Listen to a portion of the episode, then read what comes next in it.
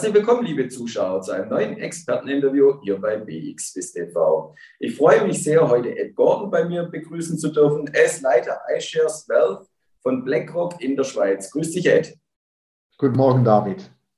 Ja, du bist unser Experte, was ETFs und ETPs angeht. Was hat sich speziell im November in dieser Kategorie getan? Ja, November war ein interessanter Monat, äh, obwohl wir sehr deutliche Zuflüsse von knapp 86 Milliarden äh, Dollar gesehen haben, war es doch ein verhaltener Monat. Und äh, das hat sich vor allem am Ende des Monats äh, so widerspiegelt, als äh, leider die Pandemie äh, mit Omikron wieder ähm, quasi Center Stage genommen hat und dementsprechend Anleger ein Risikoverhalten äh, gezeigt haben, das äh, eher zurückhaltend war. Das führte dazu, dass wir im Vergleich eben zum Oktober wenige Zuflüsse gesehen haben, vor allem auf der Aktienseite. Bei US-Aktien waren die Zuflüsse bei 45,9 Milliarden versus 58 im Oktober deutlich weniger. Wir haben auch diese Rotation von Risikoverhalten gesehen auf der Fixed-Income-Seite. Äh, wo ähm, äh, Investment-Grade-Bonds vor allem nachgefragt wurden äh, und wir etwas gesehen haben, das wir schon lange nicht gesehen haben. das war, waren Ausflüsse aus hochverzinslichen Anleihen. Ein positiver Trend gibt es doch noch zu bemerken hier.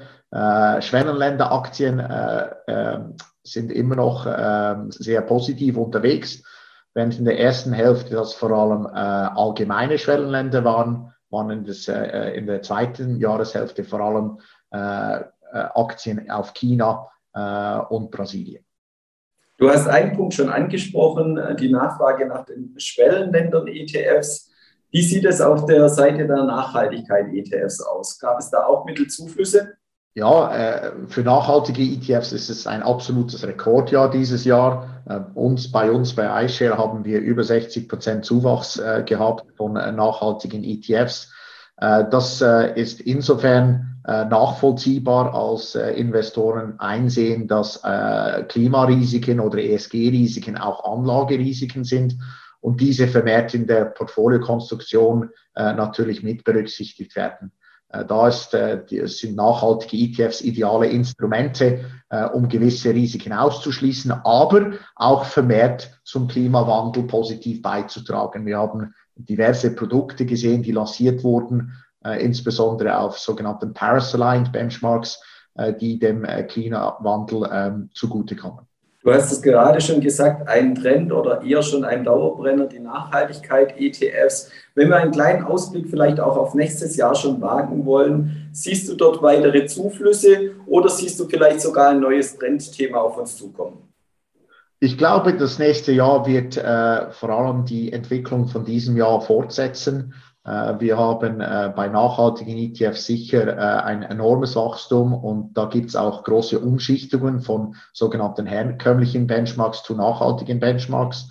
Ich glaube, die Pandemie wird uns immer noch beschäftigen und dementsprechend werden wir eine Rotation sehen zwischen Risk-On und Risk-Off. Das wird sich dann wieder vor allem auf den Sektoren widerspiegeln. Bei Fokus-Pandemie sind es Sektoren wie Technologie und Healthcare, die im Vordergrund stehen. Äh, wenn, wenn die Pandemie sich ein bisschen legt, sehen wir meistens Financials oder Energy-Sektoren, äh, die da äh, zugutekommen. Ein Thema, das sicher noch uns beschäftigen wird, ist das Thema Inflation. Wir haben dieses Jahr Rekordzuflüsse bei inflationsgelinkten ETFs gesehen. Ich erwarte, dass das weiterhin äh, so geht, äh, dass, dass die Inflation ein Thema äh, bleiben wird und das äh, wird vor allem Tipps äh, zugutekommen, aber auch äh, bei Rohstoffen, die einen gewissen äh, Inflationsschutz gewährleisten. Ja, lieber Ed, herzlichen Dank für deine Einschätzung. Wir werden das im nächsten Jahr sicher auch zusammen verfolgen und nochmal analysieren. Und liebe Zuschauer, schauen Sie wieder bei uns vorbei, wenn es heißt Experteninterview bei BX Börsen TV. Herzlichen Dank. Danke, David.